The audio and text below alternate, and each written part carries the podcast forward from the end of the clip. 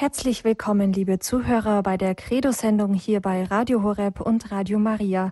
Es grüßt Sie herzlich Regina Frei.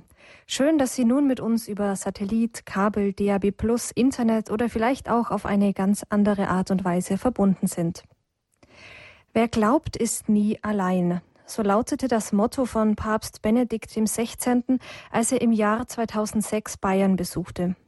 Wer glaubt, ist nie allein, so lautet auch der Titel einer kleinen Reihe hier in der Credo-Sendung und Anlass ist das 50. Jahr nach dem Zweiten Vatikanischen Konzil. In dieser kleinen Reihe sind wir heute Abend beim fünften Teil angelangt. Die Kirche, wanderndes Volk Gottes ist unser Thema heute Abend. Darüber spricht der Referent dieser Reihe, Pfarrer Winfried Abel aus Fulda-Neuenberg. Sie, liebe Hörerinnen und Hörer, haben nach dem Vortrag von Pfarrer Abel auch heute Abend wieder die Gelegenheit, sich bei uns mit Ihren Fragen telefonisch zu melden.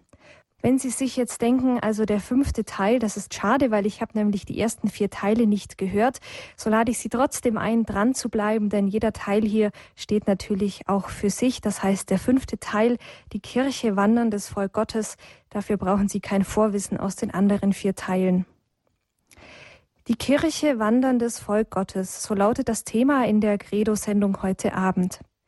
Es gibt in unserer Gesellschaft ja momentan den Trend, so möchte man meinen, dass Religion an sich recht beliebt ist. Zumindest der Glaube an Engel und ein höheres Wesen erscheint vielen Menschen einleuchtend. Aber die Kirche, damit sieht es manchmal schon ganz anders aus. Vielleicht liegt es daran, dass die Kirche doch recht schwer zu fassen ist. Die Kirche, das kann ein Gebäude sein, das einen kulturellen Wert hat, wie zum Beispiel der Kölner Dom.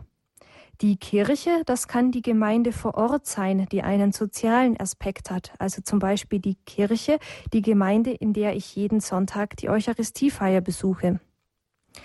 Die Kirche, das kann auch die Institution sein, der ich Steuern zahlen muss oder darf. Und die Kirche, das können auch jene Priester in Rom sein, die sich über Gott und die Welt Gedanken machen. Also sehr viele Aspekte von einem Begriff. Also was genau ist nun die Kirche? Als wanderndes Volk Gottes beschreibt das Zweite Vatikanische Konzil die Kirche. Und diesen Begriff und einige andere Aspekte, die ich eben angesprochen habe, wird uns heute Abend Pfarrer Winfried Abel aus Fulda-Neuenberg näher erklären.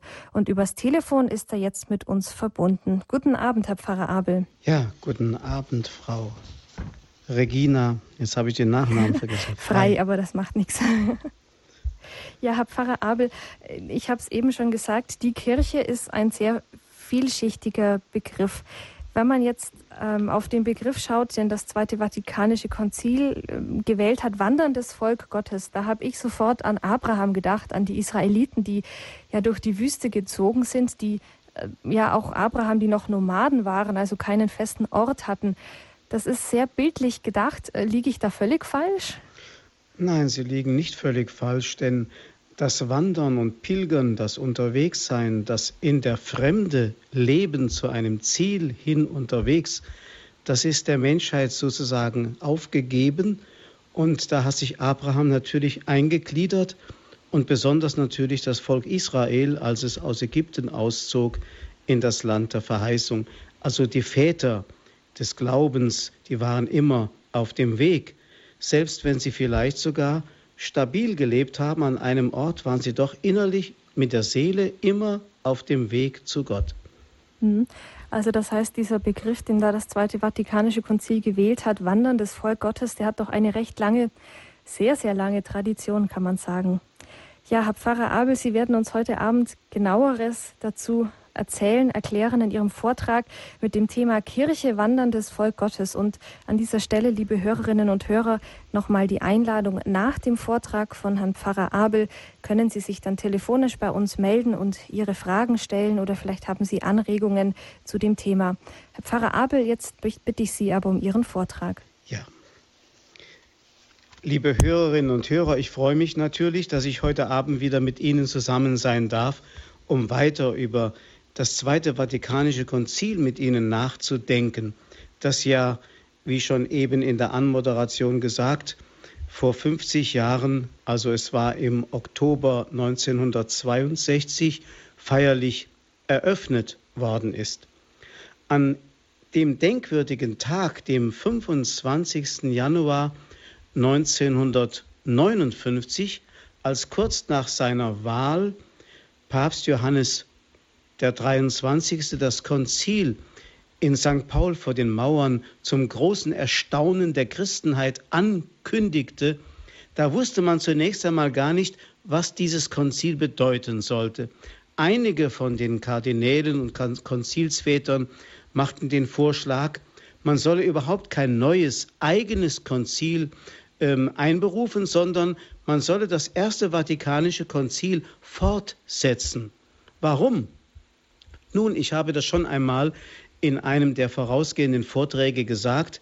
Das Erste Vatikanische Konzil musste im Jahre 1870 abrupt abgebrochen werden, weil der deutsch-französische Krieg ausbrach und die italienischen Truppen den Kirchenstaat besetzten und die Konzilsväter nach allen Himmelsrichtungen auseinanderstoben, sodass das Konzil auf unbestimmte Zeit vertagt werden musste. Das Problem dabei war, dass das Dogma von der Unfehlbarkeit des Papstes wie ein erratischer Block so mitten im Raum stand und es fehlte eigentlich noch die Betrachtung über die Kirche, ohne die die Unfehlbarkeit des Papstes, ich will mal sagen, die Petrushaftigkeit der Kirche, die im Papst Gestalt annimmt, überhaupt nicht denkbar ist. Das fehlte also noch und deswegen hat in der ersten Hälfte des vorigen Jahrhunderts Pius XII. im Jahre 1943 eine Enzyklika über die Kirche verfasst und veröffentlicht, nämlich über den mystischen Leib der Kirche, Mystici Corporis. Diese Enzyklika sollte eigentlich etwas von dem ergänzen oder nachholen, was im Ersten Vatikanischen Konzil nicht mehr zu Wort kommen konnte, aber wie gesagt auch nur einen bestimmten Aspekt. Und dieser Aspekt vom Leibe Christi ist vom Zweiten Vatikanischen Konzil nicht beiseite geschoben, sondern einfach sozusagen vorausgesetzt worden. Also man muss Acht geben, man darf jetzt nicht die Betrachtung über die Kirche verkürzt nur auf das pilgernde und wandernde Volk Gottes einengen. Zunächst einmal, diese Konstitution über die Kirche ist das wichtigste Dokument, das das Vatikanum II hervorgebracht hat. Ich sagte schon das letzte Mal, das erste Dokument, das 1963 von den Konzilsvätern verabschiedet wurde, war die Konstitution über die Erneuerung der Liturgie. Aber das war sozusagen nur eine Art Präludium. Aber immerhin sagt Papst Benedikt in einem Rückblick auf das Konzil, es war gut, mit der Liturgie zu beginnen, so kommt der Primat Gottes, der Primat der Anbetung zum Ausdruck. Dem Gottesdienst soll nichts vorgezogen werden. Dieses Wort aus der Regel des heiligen Benedikt wurde oberste Regel des Konzils, soweit Papst Benedikt. Und damit will er doch sagen, es ist die vornehmste und wichtigste Aufgabe der Kirche, Liturgie zu feiern und darin sozusagen den Himmel auf Erden zu haben. Vielleicht noch etwas, weil eben in der Anmoderation gesagt wurde, viele stellen sich den Himmel vor als ein paar Engelchen, wie das ja heute sehr modern ist, die Engellehre wieder so zu einer Art äh, nebulösen Himmelsvorstellung zu machen oder Gott als irgendein höheres Wesen, das da über den Wolken ist. Man könnte vielleicht so sagen, und damit würden bestimmt auch die Konzilsväter übereinstimmen, Kirche ist Gott nicht abstrakt, sondern ganz konkret. Sobald Gott aus seiner Abstraktion heraustritt und konkret wird in diesem Leben, wird er anstößig. Deswegen ist Kirche immer anstößig. Christus ist die erste Konkretisierung Gottes gewesen in dieser Welt, in seiner Menschwerdung und war ein anstößiges Wesen, nicht weil er Sünder war, sondern weil er einfach Mensch geworden ist. denn Sünde war ihm ja fern. Aber einfach, weil er als Mensch unter uns lebte und den göttlichen Anspruch verkörperte, den die Menschen bis heute kaum ertragen können. Und das ist auch das Problem der Kirche. Sie wird nicht geschmäht nur wegen ihrer irdischen Fehlerhaftigkeit und Sündigkeit, sondern wird geschmäht einfach deshalb, weil sie mit dem Anspruch Gottes unter den Menschen auftritt und den Menschen sozusagen wie ein Licht heimleuchten im wahrsten und besten Sinne heimleuchten möchte, was die Menschen gar nicht ertragen können, denn sie wollen gar keine Fremdlinge auf dieser Erde sein, sie möchten sich ja hier auf der Erde einrichten und möglichst dieses Pilgerdasein verleugnen und das Paradies auf Erden schaffen. Aber nun wieder zurück. Ich erinnere an die letzte Begegnung, die am Tag seines Rücktritts Papst Benedikt am 28. Februar dieses Jahres mit den Kardinälen in Rom hatte. Damals sagte er in seinen Abschiedsworten, ich möchte euch einen einfachen Gedanken hinterlassen, der mir sehr am Herzen liegt, einen Gedanken über die Kirche die für uns alle, so könnten wir sagen, den Sinn und die Leidenschaft des Lebens bildet. Ich lasse mir von einem Ausdruck Romano Guardinis helfen, der gerade in dem Jahr verfasst wurde, in dem die Väter des Zweiten Vatikanischen Konzils die Konstitution Lumen Gentium approbierten, in seinem letzten Buch mit einer persönlichen Widmung auch an mich. Deshalb sind mir die Worte dieses Buches besonders teuer. Guardini sagt, die Kirche ist keine am Tisch ausgedachte und konstruierte Institution, sondern eine lebendige Wirklichkeit. Sie lebt entlang des Laufs der Zeit im Werden wie eine lebendige Wirklichkeit, wie ein jedes Lebewesen und verwandelt sich und dennoch bleibt sie in ihrem Wesen immer dieselbe und ihr Herz ist Christus. Deshalb ist auch ein weiteres Wort Guardinis wahr und vielsagend. Die Kirche erwacht in den Seelen. Die Kirche lebt, wächst und erwacht in den Seelen, die, wie die Jungfrau Maria, das Wort Gottes aufnehmen und es durch das Werk des Heiligen Geistes verstehen. Sie bringen Gott ihre, ihr Fleisch dar und werden gerade in ihrer Armut und Demut fähig, Christus heute in der Welt hervorzubringen. Durch die Kirche bleibt das Geheimnis der Menschwerdung für immer. Christus geht weiter durch die Zeit und durch alle Orte. Das sind, liebe Hörerinnen und Hörer, tiefe Worte der Weisheit aus dem abschiednehmenden aus dem Mund des abschiednehmenden Papstes Benedikt XVI. Derselbe hat als Präfekt der Glaubenskongregation im Jahre 2002 in einem Buch Weggemeinschaft des Glaubens Folgendes vermerkt. Vor dem Konzil herrschte unter den Mitgliedern der Deutschen Bischofskonferenz weitgehende Übereinstimmung darüber, dass Kirche das Thema sein müsse.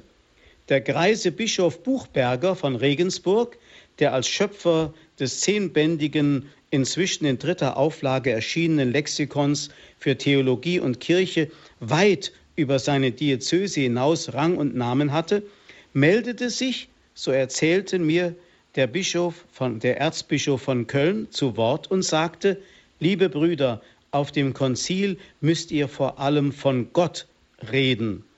Und dazu bemerkt Papst Benedikt, Abschied nehmend von seinem Papstamt, dieser Bischof Michael Buchberger hat die Kirchenkrise prophetisch als eine Gotteskrise erkannt. Das heißt, wenn wir von der Kirche reden, reden wir von Gott. Und wenn wir von Gott konkret reden, müssen wir von Kirche sprechen. Und deswegen, wenn man die Kirche anfeindet oder die Kirche ausradieren möchte, dann möchte man Gott aus der Welt verbannen.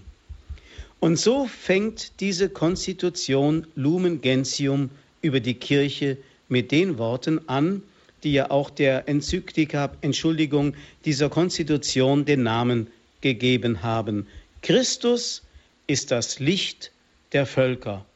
Darum ist es der dringende Wunsch dieser im Heiligen Geist versammelten heiligen Synode, alle Menschen durch seine Herrlichkeit, die auf dem Antlitz der Kirche widerscheint, zu erleuchten, indem sie das Evangelium allen Geschöpfen verkündet.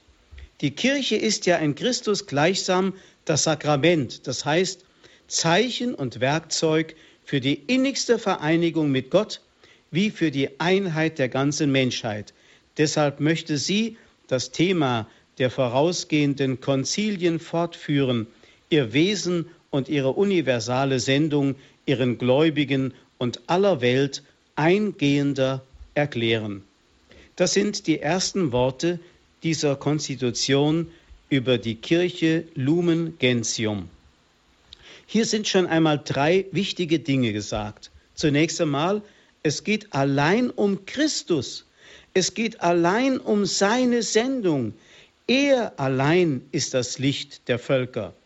Die Kirche ist nicht das Licht oder besser gesagt, sie hat das Licht nicht aus sich selbst, sondern sie empfängt es und reflektiert es in die Welt hinein. Genauer betrachtet müsste man es natürlich noch präziser sagen, das Licht geht durch sie hindurch, weil sie selber sozusagen die Lichtgestalt ist, die Christus für diese Erdenzeit als seine bleibende Gegenwart vorgesehen hat. Also sie reflektiert das Licht, indem sie das Evangelium verkündet. Unser Papst Benedikt, der inzwischen zurückgetretene Papst, verweist einmal darauf, dass hier die Kirchenväter immer von einem Mysterium des Mondes gesprochen haben, von einem Geheimnis des Mondes, Mysterium Lunae. Denn der Mond, der den Schein in der Nacht der Erde schenkt, das milde Licht, ist ja selbst keine Lichtquelle, sondern ein Reflektor der Sonne. Und genau das ist die Funktion der Kirche, so sagen die Kirchenväter, mit einem allerdings wichtigen Unterschied. Der Sohn, äh, der Mond mildert das empfangene Licht ab, sodass es in der Nacht nicht so hell scheint wie am Tag. Während die Kirche das volle Licht Christi hinein reflektiert in diese Welt. Wer also Christus begegnen will in seiner Vollgültigkeit, in seiner Wahrheit, in seiner göttlichen Größe, der braucht nur dankbar Ja zu sagen zu der Kirche und immer wieder auch sich hinein begeben in dieses wunderbare Geheimnis, in das er ja schon hineingetauft ist. Also wie gesagt, die Kirche hat die Sendung Christi weiterzuführen. Das ist ihre Aufgabe. Christus ist das Licht. Die Wahrheit, die die Kirche verkündet, ist seine Wahrheit. Und diese Wahrheit ist der Person. Und schließlich ist auch alles, was an Christus heilig ist, die Heiligkeit der Kirche. Die Kirche ist also nicht am grünen Tisch entstanden, nicht von irgendwelchen Menschen, die sich zusammentaten nach dem Tod Christi und sagten, wir wollen jetzt die Sache Christi weiterführen, wir bilden jetzt einen Fanclub von Christus und das nennen wir Kirche und wir führen die Sache weiter so, wie Jesus es uns aufgetragen hat. Das ist nicht die Kirche, sondern die Kirche ist etwas Lebendiges, so heißt es da, ein Organismus. Ein zweites, die Kirche ist ein Sakrament, so sagt das Konzil. Sie ist real, die Vereinigung Gottes mit der Menschheit. Sozusagen die Fortsetzung der Inkarnation Christi. Ich habe das vorhin schon angedeutet. Sie ist die Konkretisierung Gottes in dieser Welt. Und sobald sich Gott konkretisiert, sobald er in der Gestalt Christi auftritt, fängt die ganze Wut des Antichristlichen und Antigöttlichen an, sich an ihm auszutoben. Denn dort, wo das Licht ist, da begehrt die Finsternis auf. Und dann ein drittes, das habe ich aber schon erwähnt, die Lehre der Kirche wird wieder aufgegriffen, nachdem das Erste Vatikanische Konzil abgebrochen worden ist. Deshalb heißt es in der Einleitung zu dieser Konstitution, deshalb möchte die Kirche das Thema der vorausgehenden Konzilien fortführen. Also Kirche ist Werk des Heiligen Geistes. Und was ist nun eigentlich die Kirche? Jesus hat ja immer wieder vom Reich Gottes gesprochen und hat viele, viele Bilder gebraucht. Und diese Bilder werden von den Konzilsvätern auch aufgegriffen. Die Kirche also nicht nur auf das pilgernde Volk Gottes reduziert, sondern zunächst einmal wird von den Bildern gesprochen, die Christus uns geschenkt hat. Da lesen wir von im zehnten Kapitel bei Johannes, die Kirche ist wie ein Schafstall. Christus ist die einzige Türe zum zu diesem ähm, Ort des Lebens. Es gibt nur einen einzigen Weg zum Heil. Es gibt nur einen einzigen Hirten. Es gibt nur einen einzigen Retter. Das kommt in diesem Bild vom Schafstall und vom guten Hirten deutlich zum Ausdruck. Ein weiteres Bild von Kirche ist Pflanzung Gottes und Weinstock, wie es im 15. Kapitel bei Johannes heißt. Christus ist der wahre Weinstock. Vielleicht erinnern Sie sich, liebe Hörerinnen und Hörer, was Papst Benedikt bei seinem Besuch 19, äh, 2011 in Berlin im Olympiastadion gesagt hat. Er hat ja seiner Predigt äh, diese Passage aus dem 15. Kapitel bei Johannes zugrunde gelegt, wo Jesus sagt, ich bin der Weinstock, ihr seid die Rebzweige. Und in seiner Verkündigung sagte er, Ganz schlicht. Jesus sagt nicht, ihr seid der Weinstock, sondern er sagt, ich bin der Weinstock. Und damit hat er eigentlich alle Argumente, die man heute hört, wir sind Kirche, beiseite gewischt. Jesus sagt nicht, ihr seid der Weinstock, sondern ich bin der Weinstock. Ihr seid die Glieder die Rebzweige. Das will doch bedeuten, dass er der Absolute ist und wir, wenn man so sagen will, die Relativen sind. Wir sind nur, weil er ist und durch ihn können wir nur wirksam sein. Er könnte auch ohne mich, aber er will mich auch dabei haben. Ein weiteres Bild, das die Konzilsväter erwähnen, ist aus dem ersten Korintherbrief genommen, aus dem Kapitel 3. Die Kirche ist das Bauwerk. Christus ist der Grundstein und der Schlussstein. Die Kirche ist also sozusagen hier auf der Erde noch in der Entwicklung begriffen, zur vollen Gestalt heranzuwachsen, wie Gott das Bauwerk haben möchte und wir dürfen die lebendigen Steine sein. Und dann wird das noch einmal aufgegriffen im ersten Petrusbrief, die Kirche als heiliger Tempel und der Mensch als lebendiger Stein. Und deswegen hat auch Christus die Frage der Samariterin am Brunnen so beantwortet, es wird die Zeit kommen, da wird man nicht mehr in einem Tempel aus Stein anbeten, sondern im Geist und in der Wahrheit. Schließlich wird die Kirche verglichen mit dem irdischen Jerusalem und als himmlisches Jerusalem in dem 21. Kapitel der Offenbarung sozusagen in ihrer endzeitlichen Gestalt dargestellt.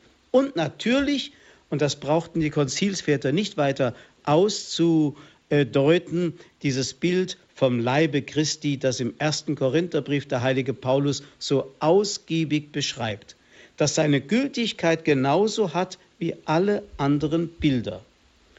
Und dann kommt unter der Nummer 7 und 8 die Kirche zu Wort in der Konstitution Lumen Gentium als das pilgernde Volk Gottes. Aber darüber möchte ich dann nach einer kurzen Pause weiterfahren. Zunächst machen wir eine kurze Musikpause.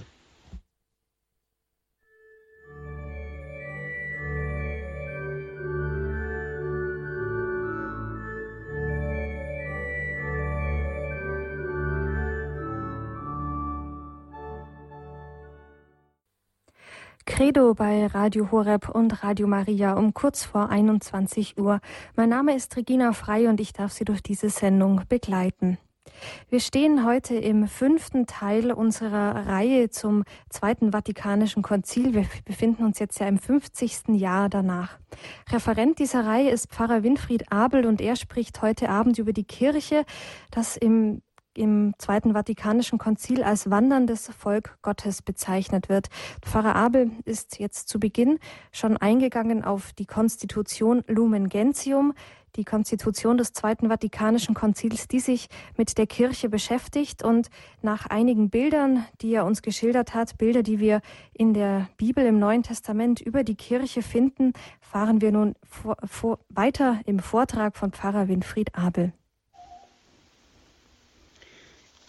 Ja, liebe Hörerinnen und Hörer, ich sagte schon, dass die Kirche unter vielen Bildern betrachtet werden kann und dass das Konzil schließlich sehr ausgiebig in, äh, in den ersten Kapiteln dann darauf zu sprechen kommt, dass die Kirche auch als Volk Gottes verstanden werden kann, das auf dem Weg und unterwegs ist. Dieses Bild hat sich ja der Geschichte des und dem Gedächtnis des Volkes Israel ganz tief eingeprägt und auch dem Gedächtnis der Kirche. Nämlich es geht um dieses Bild äh, von dem Exodus, Auszug aus Ägypten, Einzug in das Land der Verheißung, was nicht ohne Mühsal und nicht ohne Beschwernis geschieht und oft eine lange, lange Dauer hat. Wir wissen ja, diese 40 Jahre haben ja auch eine symbolische Bedeutung, die das Volk Israel unterwegs war, aus Ägypten ein Synonym für Sünde, für Gefangenschaft, für Versklavung und dann hinaus in die Freiheit der Kinder Gottes, nicht ohne Prüfungen und Anfechtungen, aber schließlich dann doch der Einzug in das Land der Verheißung, letztlich in das himmlische Jerusalem. Das ist gemeint. Und so hat das Konzil auf dieses Bild Bezug genommen und hat die Kirche als das pilgernde Volk Gottes dargestellt. Und gerade damit ist ein gewaltiges Missverständnis verbunden. Man hat die Kirche verkürzt auf das Volk Gottes und hat schließlich Gott gewissermaßen außen vor gelassen und nur noch vom Volk Gottes gesprochen. Also die Kirche in dem Sinne betrachtet, dass man zu dem ähm, Begriff etwa überging, wir sind das Volk oder wir sind die Kirche. Und das wird oft und auch heute von vielen so verstanden, als wenn wir die Kirche konstituieren und wir die Kirche machen. Und genau das ist nicht gemeint. Sie haben ja sicherlich solche Gebetsworte aus dem Psalmen wie aus dem Psalm 95 noch im Gedächtnis, wo es heißt, wir sind sein Volk, die Herde seiner Weide. Also wir könnten niemals Volk sein, wenn wir nicht sein Eigentum wären. Also ohne Gott hat das Volk Gottes überhaupt keinen Sinn. Die Konstitution Lumen Gentium entfaltet also das Mysterium der Kirche und dann spricht sie von der Kirche als Volk Gottes, eben als Eigentum Gottes. Und genau das ist das Problem und darauf weist auch ähm, Papst Benedikt hin. Dieses Wort vom Volk Gottes wurde zu einem politischen Begriff. Gott geriet in den Hintergrund, das Gegenüber von Volk und Amtskirche blieb. Auch die Theologie der Befreiung berief sich auf dieses magische Wort Volk Gottes. Ratzinger sagt, durch dieses Wort Feuerwerk, doch dieses Wort Feuerwerk ist inzwischen, Gott sei Dank, abgebrannt. Im Jahre 2002 sagte er als noch Präfekt der Glaubenskongregation, die Kirche ist nicht für sich selber da sondern sollte das Instrument Gottes sein, um die Menschen auf ihn hin zu versammeln, um den Augenblick vorzubereiten, in dem Gott alles in allem sein wird. Das heißt also, die Kirche als Instrument Gottes, man kann das Wort Instrument auch anders übersetzen, als Sakrament Gottes, als Mittel zur Heiligung der ganzen Welt, weil Christus in seiner Kirche gegenwärtig ist.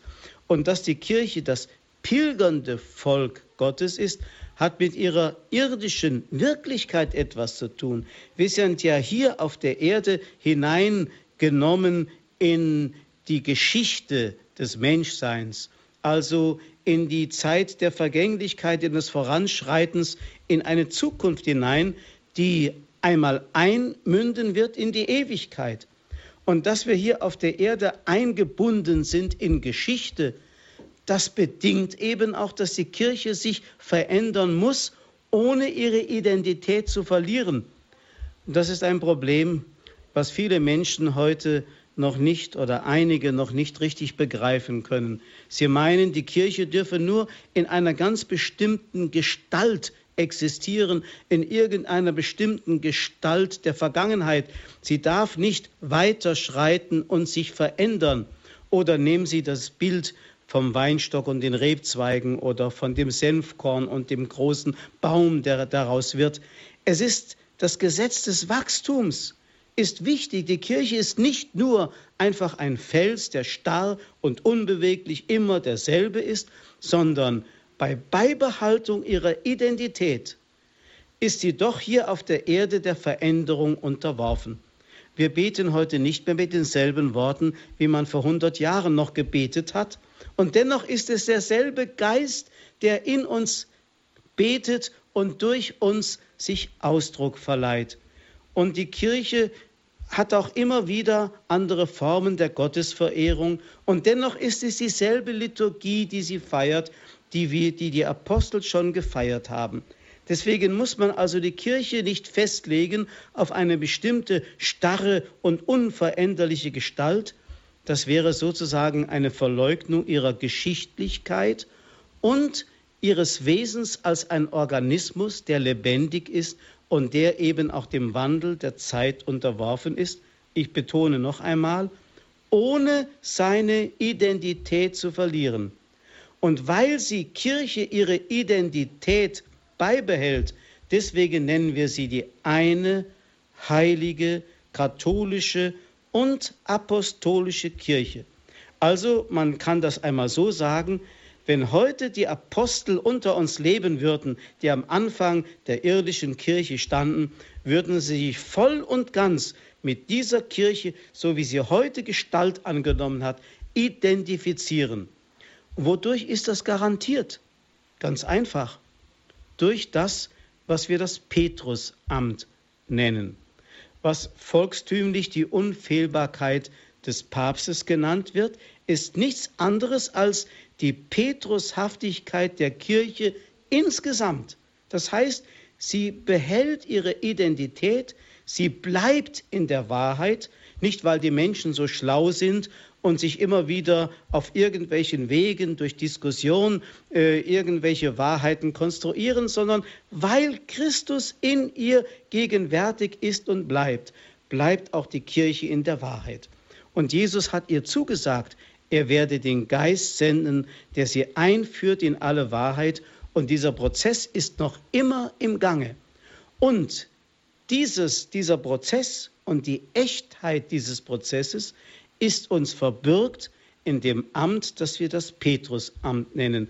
Deswegen ist die Petrushaftigkeit der Kirche vertreten durch den, den wir Papst nennen, etwas ungeheuer Wichtiges, was uns verbirgt, dass wir immer noch dieselbe Kirche sind, dass wir immer noch in derselben Wahrheit sind, dass es immer noch derselbe Geist ist, den Christus ausgegossen hat am Pfingstfest und der immer wieder der Kirche neu zugeführt wird. Das ist wichtig. Also, wenn wir heute diese merkwürdige Trennung vornehmen, diese Polarisierung, dass wir sagen konservativ, progressiv, dann müssen wir sagen, Augenblick mal, die Kirche braucht etwas Konservatives, etwas Bleibendes. Sie braucht aber auch das Progressive, etwas sich Veränderndes. Beides ist einander zugeordnet wie in einem organischen Prozess. Und diese Identität ist uns verbürgt eben durch Christus selber. Also wie gesagt, dieses, dieser missverstandene Schlüsselbegriff Volk Gottes muss wieder korrigiert werden und es muss eindeutig gesagt werden, wir sind sein Volk, wir sind sein Eigentum. Christus selber ist das Wesen der Kirche. Und deswegen leitet sich ja auch das Lehnwort Kirche ab von dem griechischen Ursprungswort Kyriake. In diesem Wort steckt das Wort Kyrios und Kyriake heißt wörtlich übersetzt sein Eigentum, Eigentum des Herrn. Oder man kann es auch anders übersetzen, Teil des Herrn, Kyriake, also wie ein Rebzweig ein Teil des Ganzen ist, des Weinstocks, so sind wir gewissermaßen als Kirche ein Teil Christi. Er verwirklicht sich in uns und in jedem Einzelnen in einer ganz besonderen Berufung, nimmt er Gestalt an. Ohne ihn ist Kirche sinnlos. Wir können also nicht einfach so über die Wahrheit verfügen, sondern wir stehen unter der Wahrheit. Papst Benedikt hat einmal vor kurzem, das war sein letztes Treffen, bei dem er persönlich dabei war, mit seinen ehemaligen Doktoranden und Schülern, dass er, ähm, solange er noch im Amt war, im Castel Gandolfo ähm, in seiner Gegenwart stattgefunden hat, in einer Predigt gesagt, niemand kann sagen, wir haben die Wahrheit. Auch die Kirche kann nicht sagen, wir haben die Wahrheit, sondern die Wahrheit hat uns. Und genau das ist der große Unterschied. Die Wahrheit hat uns. Er ist die Wahrheit. Wir sind ein Teil. Er ist der Absolute. Wir sind relativ. Und damit hat Papst Benedikt auch ein Stück vom Wesen der Kirche auf eine wunderbare Weise umschrieben. Eines der wichtigsten Kapitel in dieser Konstitution über die Kirche Lumen Gentium ist das Kapitel 5, das überschrieben ist die allgemeine Berufung zur Heiligkeit. Von diesem Kapitel hat einmal Kardinal Koch, der jetzt der Präfekt für die Einheit der Kirche in Rom ist, der frühere Bischof von Basel und Solothurn, einmal kürzlich gesagt, dieses Kapitel ist bei allen Diskussionen und Dialogen über die Kirche weitlich verschlafen worden. Die allgemeine Berufung zur Heiligkeit. Da heißt es nämlich in Lumen Gentium unter der Nummer 39, es ist Gegenstand des Glaubens, dass die Kirche unzerstörbar heilig ist.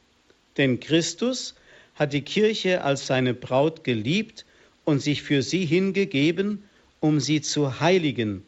Daher sind in der Kirche alle, mögen sie zur Hierarchie gehören oder von ihr geleitet werden, zur Heiligkeit berufen gemäß dem Apostelwort, das ist der Wille Gottes, eure Heiligung. Also, es ist eine Aufgabe der Kirche, sich so zu heiligen, damit sie die Welt heiligen kann. Jesus hat das in ein anderes Bild gekleidet von dem Salz der Erde. Wenn das Salz seine Kraft verliert, womit soll es dann salzen oder mit womit soll es dann noch gesalzen werden? Wenn die Kirche in ihren Gliedern hier auf der Erde ihre Heiligkeit verliert, womit soll sie dann noch die Welt heiligen und wie soll sie selbst noch heilig werden. Das ist eine ganz essentielle, ich möchte sagen, eine Überlebensfrage. Zur Heiligung gehört an erster Stelle Heilung.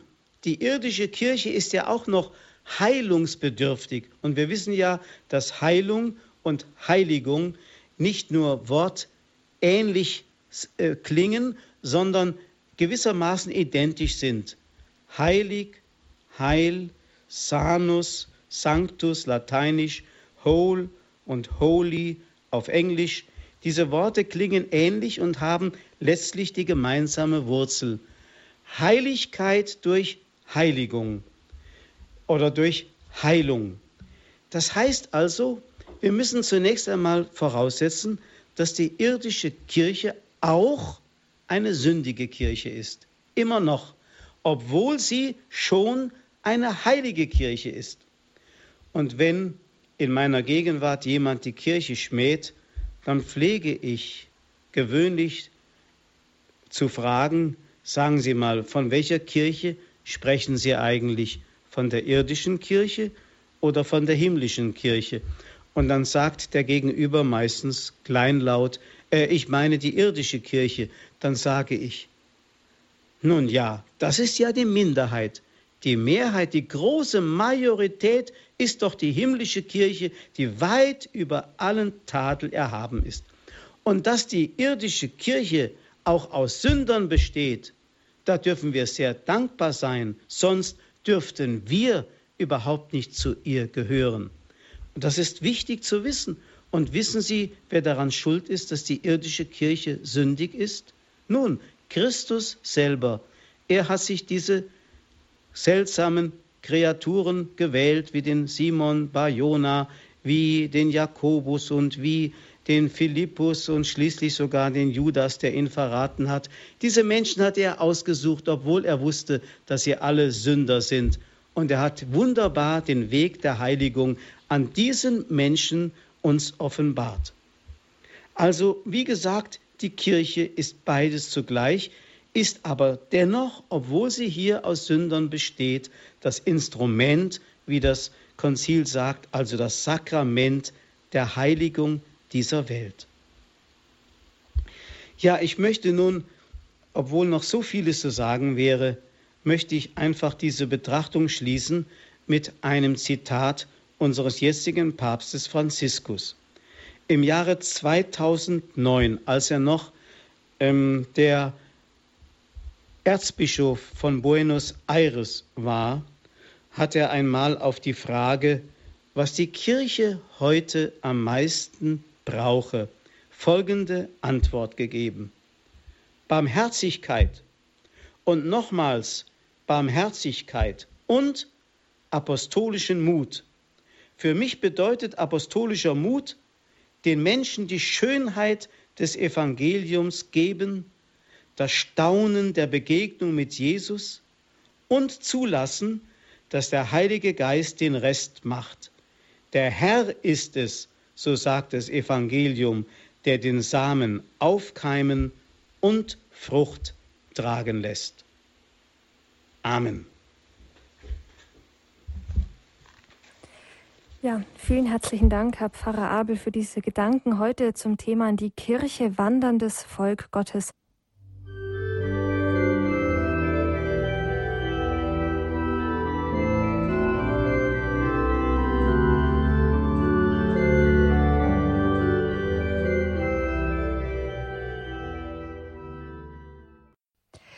Credo bei Radio Horeb und Radio Maria. Heute mit dem Thema Kirche, wanderndes Volk Gottes. Referent ist Pfarrer Winfried Abel aus Fulda-Neuenberg. Herr Pfarrer Abel, ähm, in Ihrem Vortrag sind Sie ja auch darauf eingegangen, dass das Zweite Vatikanische Konzil sehr klar sagt, es gibt nur einen Leib Christi, also kann es auch nur eine Kirche geben. Ähm, da haben wir aber doch eigentlich ein Problem heutzutage, weil es gibt mehr als eine Kirche. Zumindest gibt es mehrere ähm, Institutionen, die sich als Kirche bezeichnen. Also ich meine jetzt gar nicht nur die evangelische Kirche, sondern zum Beispiel auch die orthodoxe Kirche oder die anglikanische Kirche, die, die uns ja also gerade die orthodoxe Kirche sehr nahe steht. Das ist doch irgendwie ein Problem.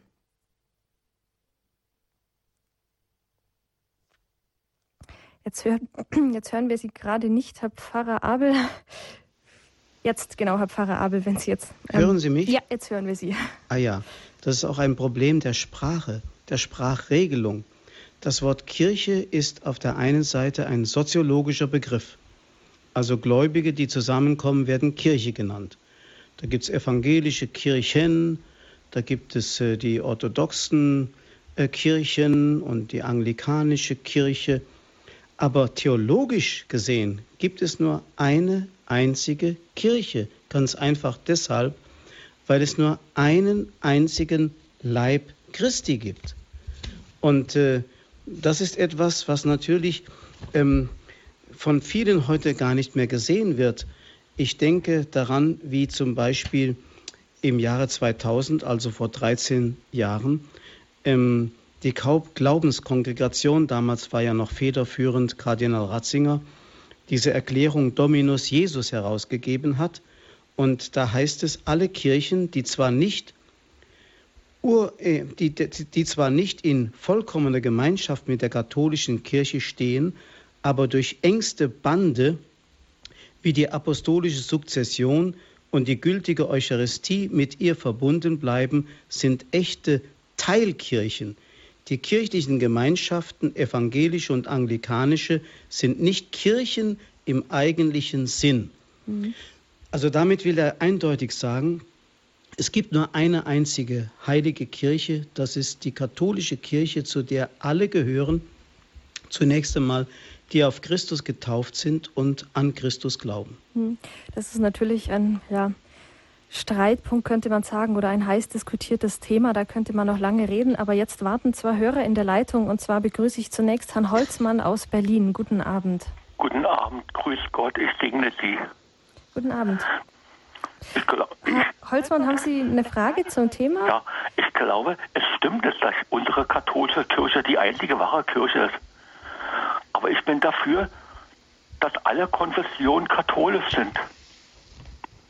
Nur ein Beispiel. Katholische Kirche, Mormonen. Mhm. Die würden dem Papst unterstehen, aber würden ihren eigenen Glauben weiterführen dürfen. Mhm. Ja, ja, herzlichen Dank für diese Anregung, mhm. Herr Pfarrer Abel. Wir haben gerade in die Richtung gesprochen. Wie wäre das dann, wenn man sagt, ja, also Sie unterstellen sich dem Papst, aber behalten doch Ihren ja, eigenen Glauben? Ja, nun sind die Mormonen natürlich, hören Sie mich? Ja. Ja, nun sind die Mormonen natürlich ein ganz schlechtes Beispiel, denn die sind ja nun keine Christen, sondern haben ihr eigenes Buch Mormon, das irgendjemand mal erfunden hat. Nein, also aber ansonsten, wenn Sie von den evangelischen Kirchen sprechen, zum Beispiel den Teilkirchen und so, da muss ich sagen, Sie haben recht, es gibt nur eine katholische Kirche und im Grunde gehören alle dazu, die an Christus glauben, auf ihn getauft sind. Und äh, ja, es oft gar nicht wissen, dass sie ein Teil der katholischen Kirche sind. Und es gibt evangelische Christen, die sind katholischer als mancher Katholik, der vielleicht kaum noch etwas glaubt. Insofern also gibt es nicht diese strengen konfessionellen Grenzen im Leibe Christi, sondern nur ein Mehr oder weniger an Glaube, Hoffnung und Liebe. Wenn ein evangelischer Christ mehr glaubt, mehr hofft, mehr liebt als ein Katholik, dann ist er katholischer als ein Katholik. Und mancher Katholik ist vielleicht ähm, weiter, weiter weg als so mancher, der in einer großen Sehnsucht auf der Suche nach Gott ist. Mhm. Ja, das ist das, was Sie auch angesprochen haben in Ihrem Vortrag vorher. Das eine, diese ja, Institution, die sichtbare Kirche, die wir ja eben durch solche Grenzen wahrnehmen, aber das andere natürlich die unsichtbare Kirche, die wir so nicht wahrnehmen, wo man dann doch sagen muss, Christus Gott ist der Einzige, der in die Herzen der Menschen sieht, der eben, wie gesagt, da sieht, wie wie jemand, also wie der Glaube, dass der Person aussieht. Ja, herzlichen Dank an Herrn Holzmann für diese Frage. Jetzt begrüße ich Frau Maria aus Südtirol. Guten Abend. Herzlich einen guten Abend. Also, Herr Pfarrer Abel, Sie sind Sie sind ein, ein so unvorstellbares Geschenk Gottes. Also das war heute einfach umwerfend. Ich habe so viele Antworten bekommen und äh, gerade das zum Schluss jetzt, eben weil Christus die Wahrheit ist und nicht die katholische Kirche. Deswegen dürfen alle dazugehören. Ach, also das ist einfach herrlich. Ich, ich danke Ihnen von ganzem Herzen. Gott segne Sie und erhalte Sie noch ganz lange. Guten Abend. Auf Wiederhören, Frau Maria. Ja, herzlichen Dank für dieses ja, Lob, das wir natürlich gerne weitergeben. Ein weiterer Hörer wartet, und zwar der Herr Wirges aus dem Rheinland. Guten Abend. Ja, Herr Pfarrer Abel. Ja. Ich äh, bedanke mich sehr für Ihren Vortrag. Sehr äh, bedeutend und auch äh, lehrreich. äh, ist nur die Frage für mich, äh, darf man als Katholik überhaupt Bezug nehmen auf einen abgelehnten äh, Mystiker aus dem Bereich der Privatoffenbarung? Ich beziehe mich hier auf den äh, Mystiker Albert Drechsel, Professor, Priester, der ja viele Einsprechungen Jesu hatte. Aber wie gesagt, wie kann man damit umgehen? Weil äh, ja, man kann ja nicht sagen, das äh, ist alles Irrtum äh, und äh, man ist da etwas verunsichert. Mhm. Vielen Dank. Ja, danke, Herr Wilges, für diese Frage. Ähm, Herr Pfarrer Abel, ja, jetzt, ähm, Herr Wilges hat es an einem bestimmten Beispiel genannt, aber wie ist das dann mit so Privatoffenbarungen? Wie kann man denn damit umgehen? Also ich habe eigentlich die Antwort schon während des Vortrags gegeben. Ich mhm. habe gesagt, die, das Petrusamt und die Petrushaftigkeit der Kirche verbirgt, dass die Kirche durch den Heiligen Geist in der Wahrheit erhalten und immer tiefer eingeführt wird. Deswegen ist es auch Aufgabe des Petrusamtes zu prüfen, was dem Geist entspricht und was dem Geist nicht entspricht. Das heißt also, wir können das oft als Einzelne gar nicht beurteilen, weil wir den großen Überblick und auch die große Erfahrung nicht haben. Aber die Kirche insgesamt hat ja eine Erfahrung von 2000 Jahren, also seit der Geistsendung, obwohl die Kirche ihre Wurzeln viel tiefer in der Vergangenheit hat. Und so tiefe Erfahrung im Geistlichen, dass sie einfach auch die Kompetenz hat, die, Geist, die Kompetenz hat, die Geister zu unterscheiden.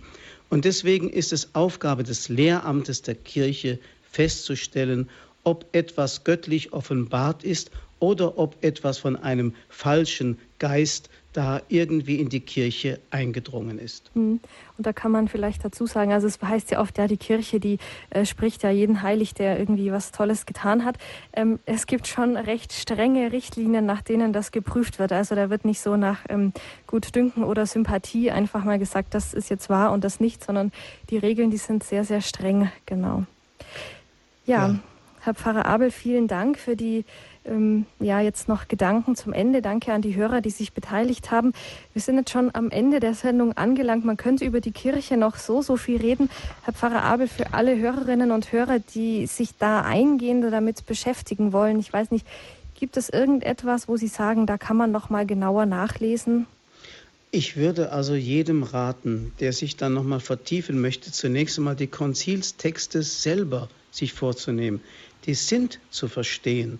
Man muss sie nur so, wie soll ich sagen, in kleinen Dosen in sich mhm. hineinnehmen, wie zum Beispiel diese Konstitution über die Kirche Lumen Gentium. Man kann dieses Kompendium ähm, bei Herder Taschenbüchern kaufen. Kleines Konzilskompendium heißt es, ist nicht sehr teuer, aber es sollte eigentlich doch heute jeder, der über das Konzil spricht und sich eine Meinung bilden möchte, der sollte sich das mal anschaffen. Hm. Und wie Sie gesagt haben, nicht gleich die ganze Konstitution auf einmal lesen, da wird man etwas überfahren, ja. sondern einen Abschnitt nach dem anderen, eine Nummer nach der anderen, dann ähm, ja, kann man auch gut drüber nachdenken.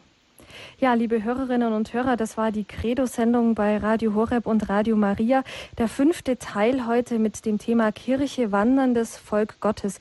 Der fünfte Teil einer Reihe mit dem Thema Wer glaubt, ist nie allein aus Anlass 50 Jahre Zweites Vatikanisches Konzil. Wenn Sie diese Sendung noch einmal hören möchten oder vielleicht die ersten vier Teile hören möchten oder verschenken möchten, die können Sie natürlich bei uns bekommen, entweder als CD-Mitschnitt bei unserem CD-Dienst unter der 08323 9675120 oder unter der E-Mail-Adresse cd-dienst.hore.org. Da können Sie sich eine kostenlose CD dieser Sendungen zuschicken lassen oder wenn Sie Internetzugang haben, dann können Sie auf unserer Homepage auf www.hore.org ein kostenloses Podcast dieser Sendungen herunterladen und die kann man natürlich dann auch auf CD brennen und verschenken oder so als E-Mail. Ja, als E-Mail vielleicht nicht, das ist ein bisschen groß, aber als CD dann weiterschicken und sich vielleicht auch unterwegs mal im Auto oder im Zug anhören. Herr Pfarrer Abel, ganz zum Schluss sage ich Ihnen ein herzliches Dankeschön. Ich würde Sie am Ende der Sendung jetzt gerne noch um Ihr Gebet und Ihren priesterlichen Segen bitten. Ja, Jesus hat seiner Kirche zugesagt und uns allen, dass er bei uns bleibt bis zur Vollendung der Welt. Und da wir heute Abend in seinem Namen versammelt sind, die ganze Hörergemeinschaft, ist er auch mitten unter uns. Und er möge durch seinen Heiligen Geist uns immer tiefer einführen in die Wahrheit und vor allem uns schenken eine große Liebe zur Kirche, weil sie eine Form der Liebe zu Gott ist. Und dass diese Liebe in uns wächst und dass wir in der Treue zur Kirche und zu dem, was die Kirche lehrt, immer mehr fest werden, um selbst lebendige Zeugen zu werden für Christus und seine Wahrheit. Und so segne, behüte und begleite euch und bewahre euch vor allem Bösen, der allmächtige und gütige Gott, der Vater, der Sohn und der Heilige Geist. Amen. Amen. Herzlichen Dank, Herr Pfarrer Abel, und ja, bis zum nächsten Teil dann. Auf Wiederhören. Vielen Dank. Auf Wiederhören. Ja, liebe Hörerinnen und Hörer, Ihnen ein herzliches Dankeschön fürs Einschalten. Danke den Hörerinnen und Hörern, die sich gemeldet haben mit ihren Fragen. Ich darf mich von heute, ich darf mich heute von Ihnen verabschieden. Ich wünsche Ihnen eine gesegnete Nacht und eine gute Woche. Ihre Regina Frei.